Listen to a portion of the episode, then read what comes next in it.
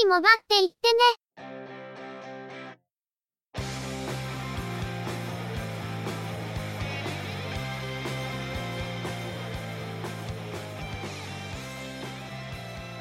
通信業界、モバイル、IT に関するニュースや話題を取り上げ、中の人が意見を述べたり、製品レビューまがいのことをしたり、様々な体験について、ご紹介していくポッドキャストです。ゆくもばのおしゃべりはすべて、合成音声によってお送りしています。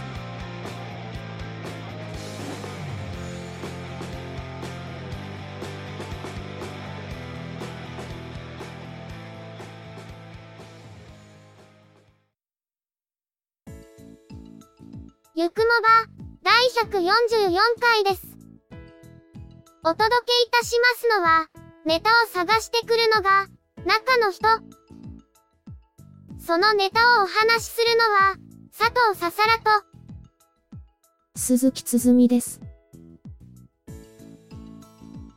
チェビオクリエイティブスタジオのバージョンアップが行われて、バージョン5.1になりました。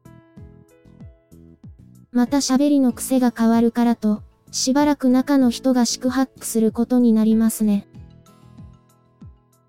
それと、チェビオとしては久しぶりのトークボイスの追加として、いや、アリアオンザプラネテスが、3月1日に発売されることも発表されました。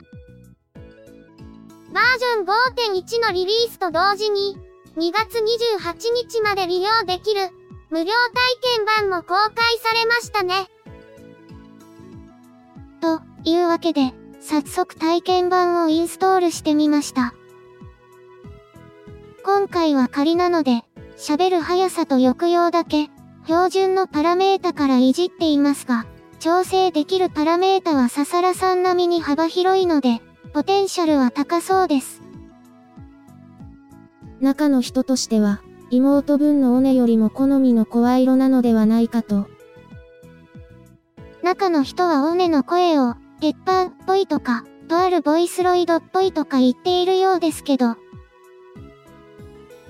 尾根も嫌も、ちょっと棒読みっぽいのが気になるところですが、まあ、これはこれで調教のしがいがありそうですね。調教とか、響きが非常にあれですが、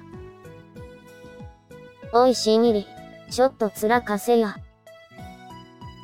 収集がつかなくなりそうなので、そろそろニュースに行きましょうか。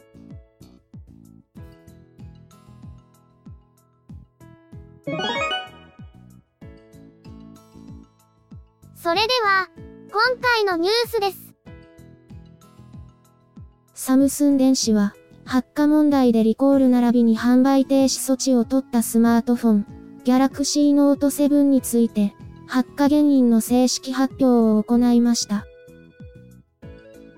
発火の原因としては、バッテリーそのものに欠陥があったことを明らかにし、バッテリーシステム全体としては、サードパーティー製のワイヤレス充電パッドを用いて充電をするなどのテストを行っても、不具合は見つからなかったとのことです。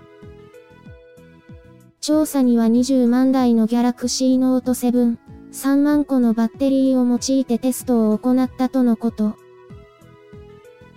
なお、サムスン電子は例年、2月に開催されるモバイルワールドコングレスで、ギャラクシーの新製品を発表しており、例年のペースでいけばギャラクシー S8 が発表されるタイミングが近づいていますが、今回はこのタイミングでの発表を見送る方針であることも明らかにしています。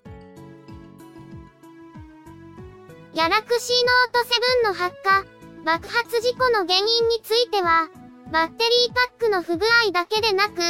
充電システムそのものの不具合や、ボディ設計に絡んで放熱不良が起きているのではないか、などという様々な憶測がありましたが、結局はバッテリーパックそのものの不具合ということのようです。この事故の余波で、次期製品の発表も遅れることになり、またサムスン電子は韓国の政治問題にも関わっている疑惑が取り沙汰されていることもあって、まだしばらくは大変そうですね。ギャラクシーノート7自体は、スマートフォンとしての評価が非常に高いモデルであっただけに、バッテリーの不具合なら、正常なバッテリーを搭載した上で、再度発売という流れも少し期待してみたいところですが、さすがにこれだけの大問題になった後では難しいでしょうか。再度発売するということになっても、航空各社が持ち込みを禁止しているという状態ですから、これを解除してもらうだけでも相当大変そうですけどね。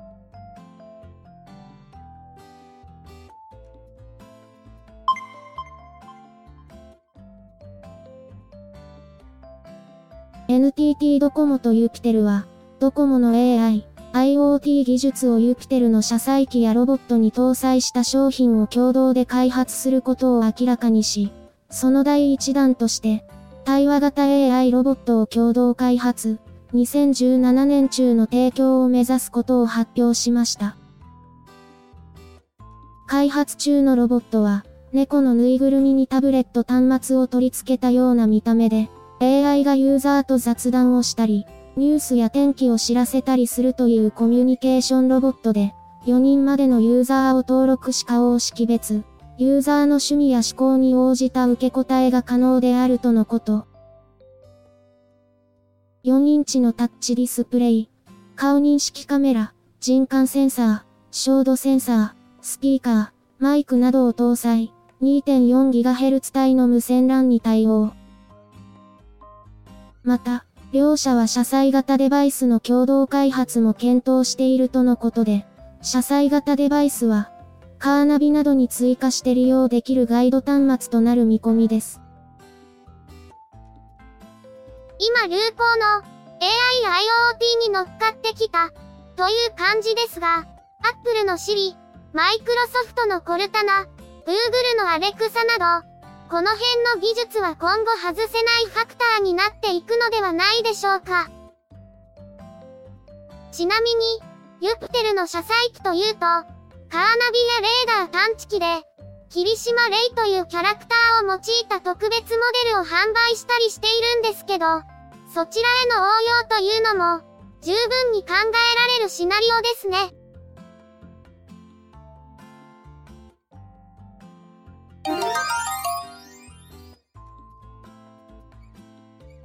オンキヨーパイオニアイノベーションズは、ハイレゾ音源の再生にフォーカスしたオンキヨーブランドのハイレゾスマートフォン、グランビート、DP、CMX1 を2月下旬に発売することを発表しました。 SIM ロックフリーで MVNO やオンキヨー製品取扱店、オンキヨー直販サイトで販売されるとのことですが、MVNO では楽天モバイルがすでに取り扱うことを表明しています。以前ご紹介した CES2017 で展示されていたものは、やはり試作機だったようで、音響性のハイレゾ対応ポータブルオーディオプレイヤー DT X1A をベースに、スマートフォンに必要な機能を搭載。DAC を2つ搭載するツイン DAC 構成で、スマートフォンでは世界初と歌う、オーディオ用フルバランス駆動回路を搭載。本体内部は、ダックとアンプからなるオーディオ回路部分を、完全に独立させた基板で構成しているとのこと。デュアル SIM に対応し、2つの SIM カードを同時に待ち受けにできる DSDS をサポート。なお、デュアル SIM モデルでありがちな、片方がマイクロ SD カードスロットとの配達利用ではなく、マイクロ SD カードスロットは独立して用意されています。ディスプレイは5インチ、フル HD 解像度の IPS 液晶、表面ガラスにゴリラガラス3を採用。CPU は、スナップドラゴン 618MSM8956。メモリーは 3GB。ストレージは 128GB。アウトカメラは1600万画素で、ソニー製のイメージセンサーを採用。インカメラは800万画素。SIM カードスロットのトレイは、どちらもマイクロ SIM カードスロット。SIM1 が LTE と 3G に対応。SIM2 が 3G と GPS、GPRS、エッジ対応になります。なお、対応周波数帯として、KDDI のネットワークには対応しないということが案内されています。思っていた以上に早く、正式に発表されたという印象です。ハイレゾ対応のデジタルオーディオプレイヤーとしては、すでに発売されているものがありますから、それを継承するという点において、あまり性能面での不安は感じません。BT-X1A が、だいたい7万円前後という価格であることを考えると、スマートフォンとして見ると、8万円台半ばから9万円台というのは、実はお安いのかもしれません。開発にあたって、富士通コネクテッドテクノロジーズの協力を仰いでいるということは、これまでに何度かご紹介していますが、スマートフォンとしてのスペックは、アローズ NX、F01J の発展強化型という感じの内容になっていますけど、さすがにミルスペックの耐久性能を持たせるわけにはいかないようです。製品の性格上、どうしてもオーディオ面に注目が集まってしまうのは仕方ないところですが、通信、通話周りの性能がどうなっているのか、気になるところです。富士通製の端末に搭載されている、スーパーはっきりボイスや、マルチコネクションといった機能が、そのままの名前ではないにしても搭載されているか、あるいはそのノウハウを継承した機能が搭載されていたりすると、面白いと思うんですけど、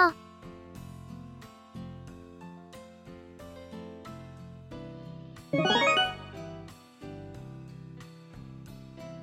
回のニュースは以上です。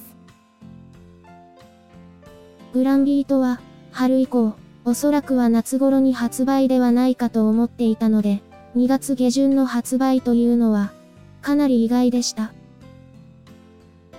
楽天モバイルが取り扱うとのことですが、中の人は、アローズ、M02 の限定カラー欲しさに楽天モバイルを契約していますから、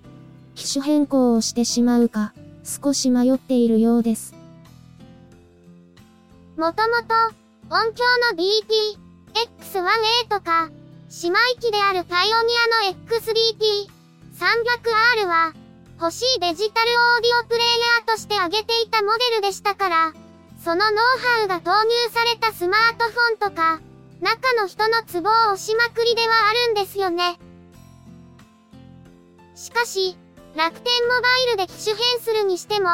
今使っているアローズ M02 は本当にいい端末なので、運用から外すのも惜しくて、結構迷いどころです。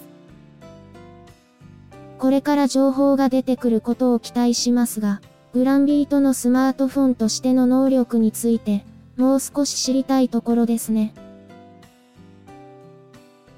さて、話は変わって、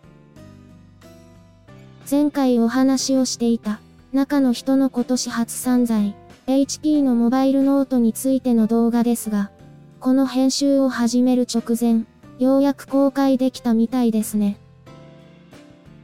編集環境のチェビオのアップデートとかをしている間に、急いで最後の編集を終わらせてアップしたんだよね。今週は忙しかったり、雪山で死にかけたり、まともに触る暇がなかったんで、早くちゃんと触って、続きの動画を編集しなきゃいけないんだけど。ちょっと待ってください。しれっと雪山で死にかけたとか、うそうなワードが混じってるんですけど。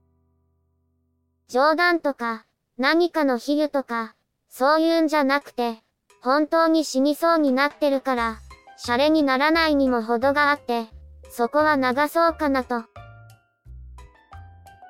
日頃の行いが悪すぎるんでしょうか。ところで、忙しいついでに、来週は配信をお休みさせていただかないといけませんね。以前も少しお知らせしてましたが、来週は中の人が土日ともに休日出勤になってしまったので、申し訳ありませんが、ゆくもばの配信はお休みにさせてください。次回、第145回は、2月12日に配信の予定です。では、そのお休みの隙をついて、私が番組を乗っ取るということで、おいしんぎり、ちょっと体育館の裏来いや。